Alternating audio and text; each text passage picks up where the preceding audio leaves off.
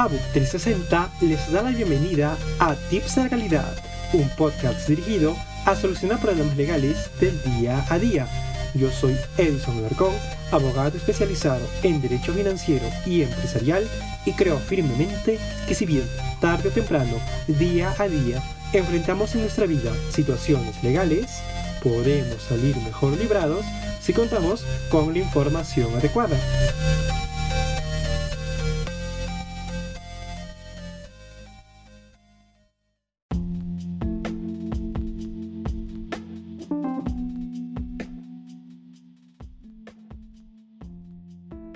Saludos, amantes del derecho y público en general.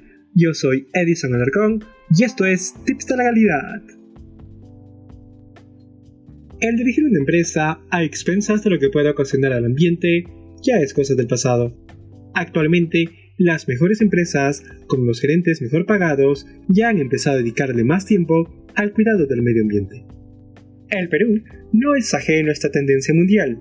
Por ejemplo, Luego de que fuera sede de la COP20, las empresas cada vez están más comprometidas con el cuidado del medio ambiente, y esta tendencia parece haber llegado para quedarse.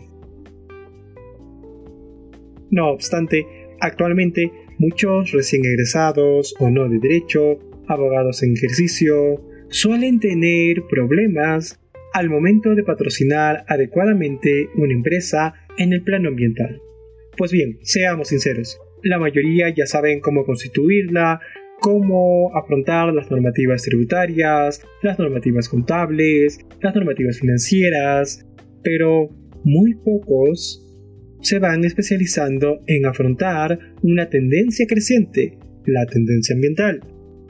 Y ello ocasiona muchas veces de que existan dudas, como por ejemplo hay muchos abogados que me comentan que no saben cuáles son las etapas del proceso ambiental o cómo deben de prepararse ante una fiscalización o qué tipo de norma o cómo saber exactamente qué norma deben hacer cumplir en la empresa que están patrocinando o incluso en casos más sorprendentes hay abogados que aún se preguntan por qué deben de cumplir las normativas ambientales.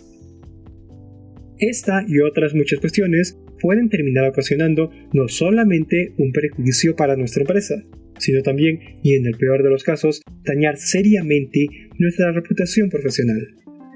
Es decir, actualmente resulta fundamental que los actuales amantes del derecho, abogados y toda persona que aspire a trabajar no solo en el sector público, sino también en el privado, tenga en cuenta la normativa más actualizada en materia ambiental por tal motivo, en el presente podcast, de la mano del especialista Brian Alberto Jara Palomino, especialista, como ya dijimos, en materia ambiental por la Pontificia Universidad Católica del Perú, abordaremos estas y otras inquietudes a fin de mejorar tu labor y evitarte momentos incómodos. Bienvenido, Brian Alberto. Saludos cordiales a todas y a todos. Mi nombre es Brian Jara, me especializo en temas ambientales y el día de hoy los acompañaré en este nuevo episodio de Tips de Legalidad. Muy bien, comencemos. Esto es, cómo patrocinar adecuadamente a una empresa en materia ambiental. A manera de introducción, quizá todavía te estés preguntando qué puede pasar si no lo hago. ¿Qué tal? Si por ahí tal vez estoy patrocinando a una empresa y bueno, la verdad que ya se me pasó tal vez alguna norma ambiental que debía de cumplir. Seamos sinceros. En nuestro entorno actual es muy común que veamos personas botando basura en las calles y saliendo de este tipo de actos impunemente.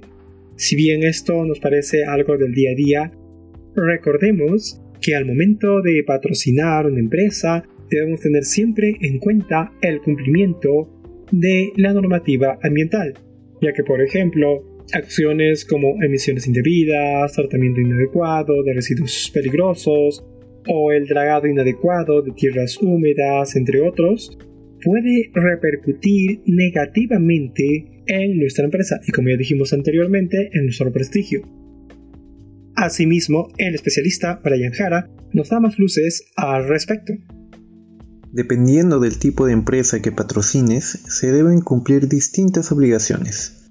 Por ejemplo, cumplir con los permisos vinculados a defensa civil, pero también con demás obligaciones ambientales que tu negocio o actividad pueda llegar a requerir dependiendo del tipo de actividad que desarrolles. Para ello tendrás que tramitarlo ante la autoridad correspondiente, como una municipalidad, gobierno regional o entidad ambiental competente. Caso contrario de no tramitarlas, podría ser pasible de una sanción dependiendo del tipo de obligación que estés incumpliendo. Así, por ejemplo, si la empresa que patrocinas genera emisiones de gases sin la debida autorización para emitirlas, la sanción puede ir desde el cierre de un local o instalación en el que desarrolles esta actividad hasta una multa u otra medida administrativa dictada por la entidad fiscalizadora competente. Una de estas entidades fiscalizadoras es el OEFA, el Organismo de Evaluación y Fiscalización Ambiental, quien realiza supervisiones ambientales y tras luego de detectar algún tipo de incumplimiento puede llegar a dictar una medida administrativa u otro tipo de sanciones.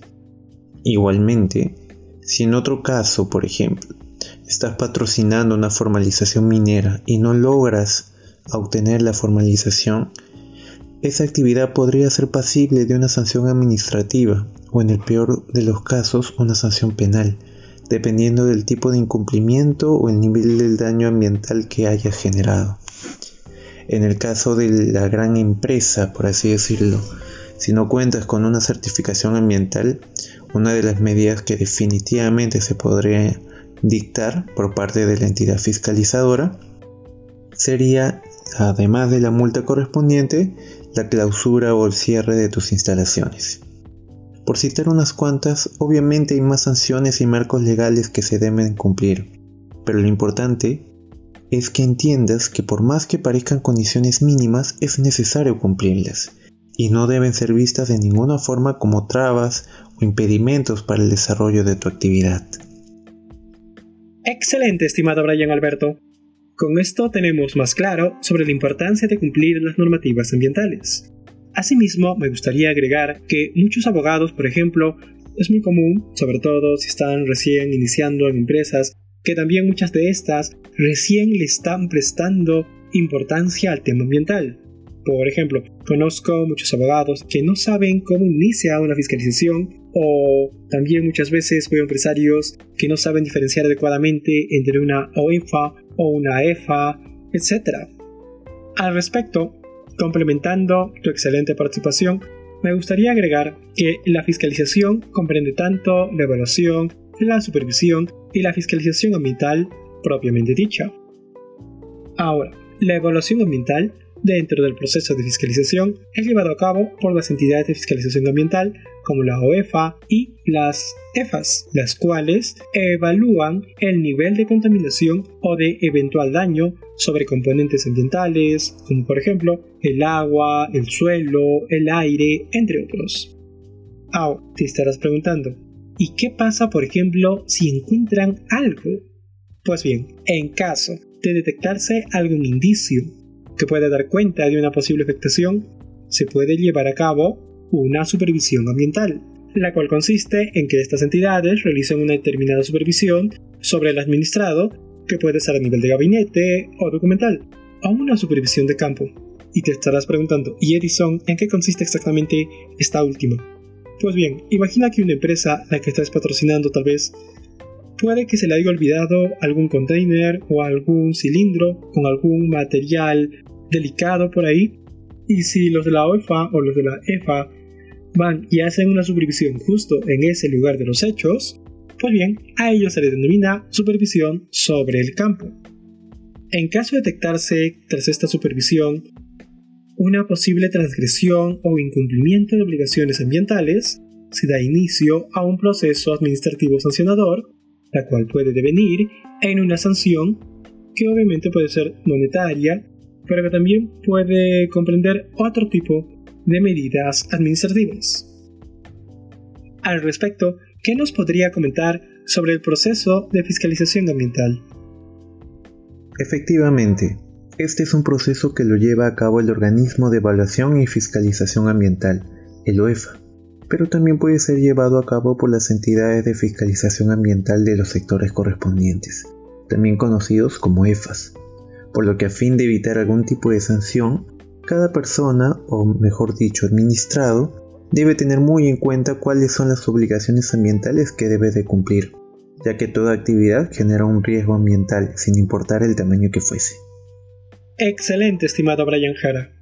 Ahora pues bien, ya que hemos satisfecho esa duda muy puntual, por ejemplo, otra duda muy común que suele ocurrir entre abogados recién egresados o no, o tal vez ya experimentados, cómo nuestros abogados pueden estar mejor preparados para una fiscalización ambiental, es decir, cómo pueden prepararse antes, durante o después. En todo proceso de fiscalización ambiental, lo más importante es la colaboración. Mientras más dificultades le pongas al fiscalizador o supervisor, ello puede ser considerado como una obstrucción al proceso. Así también es importante brindarle las facilidades para que pueda llevar a cabo óptimamente su labor. Sin embargo, a pesar de todo esto, obviamente lo más recomendable es cumplir de forma oportuna y de forma preventiva con las obligaciones ambientales vigentes que tu actividad haya asumido. Dependiendo del sector en el que uno se encuentre, los procesos sancionadores en realidad pueden extenderse o pueden demorar mucho más a comparación de otros sectores. Sin embargo, en donde por ejemplo, en los procesos en donde la autoridad es el OEFA, ha habido una mejora en el cumplimiento de los plazos legales determinados, reduciéndose a menos de un año el tiempo estimado para llegar a una decisión final. En el caso de otros sectores como el de transporte, y dependiendo del lugar en el que se encuentre el proyecto, como por ejemplo una carretera en la Amazonía, la duración de todo el proceso definitivamente puede exceder este tiempo. Enhorabuena, estimado Brian Alberto. Asimismo, otra inquietud también usual que muchos amantes del derecho y abogados también se hacen es ¿y todas las empresas tienen las mismas responsabilidades ambientales? Es decir, ¿todas tienen que cumplir obligatoriamente ciertas normativas o existen normativas específicas para cada uno? ¿Nos podría comentar más al respecto, por favor? Buena pregunta.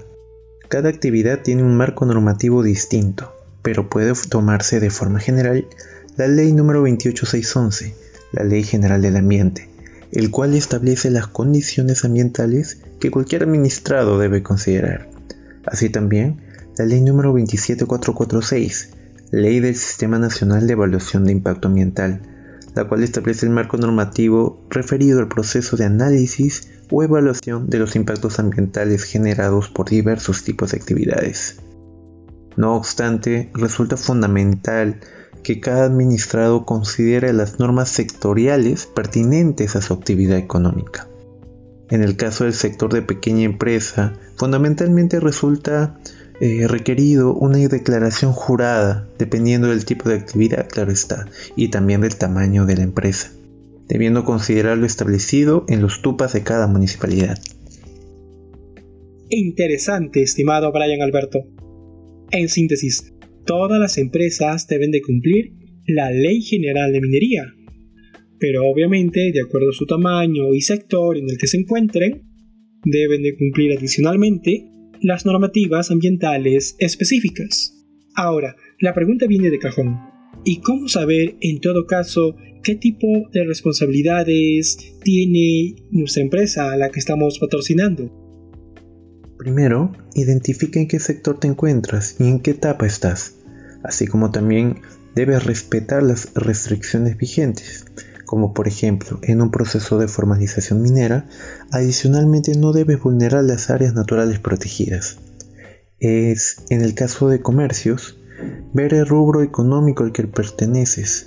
Por ello, puedes revisar, por ejemplo, la página de Produce, así como también la normativa que está contenida en los textos únicos de procedimientos administrativos de las municipalidades.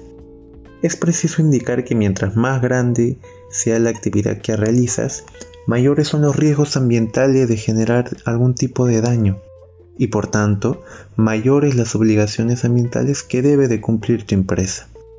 las cuales deben de ser asumidas de forma preventiva y reactivas en el caso se, se dictamine una sanción. Excelente, Brian Jara. Muy bien, muy buena participación. Pues bien, ya concluyendo la presente entrevista, y el tip ABUC 360 es el siguiente. Recuerda invertir siempre en aparatos tecnológicos. De esta manera podrás controlar mejor las emisiones contaminantes de tu empresa. Y a manera de conclusión, siempre ten en cuenta todos los tipos de normativas ambientales, ya sean generales o específicas, a fin no te quedes fuera de ninguna de estas.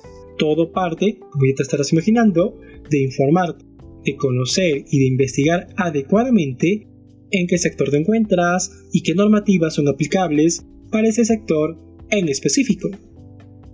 Asimismo, estimado Brian Jara, ¿qué recomendación final le daría a nuestros oyentes?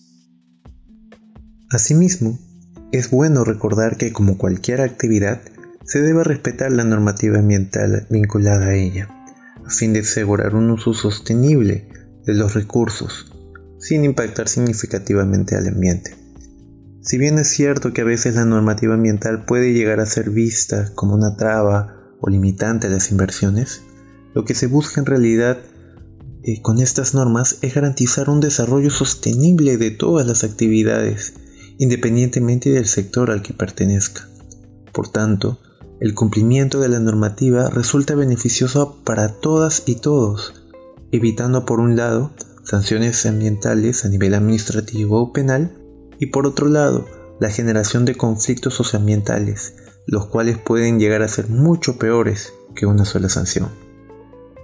Excelente participación, estimado Brian Alberto Jara Palomino, sanmarquino de corazón, especializado en Derecho Ambiental y Recursos Naturales por la Pontificia Universidad Católica del Perú. A nombre de ABUC 360, te agradecemos de antemano tu brillante participación en Tips de Legalidad. Yo soy Edison Alarcón y conmigo será hasta la próxima. Un agradecimiento especial a ABUC 360 por esta oportunidad. En la redacción, Pamela Maraza y Shirley Viamonte. Bye.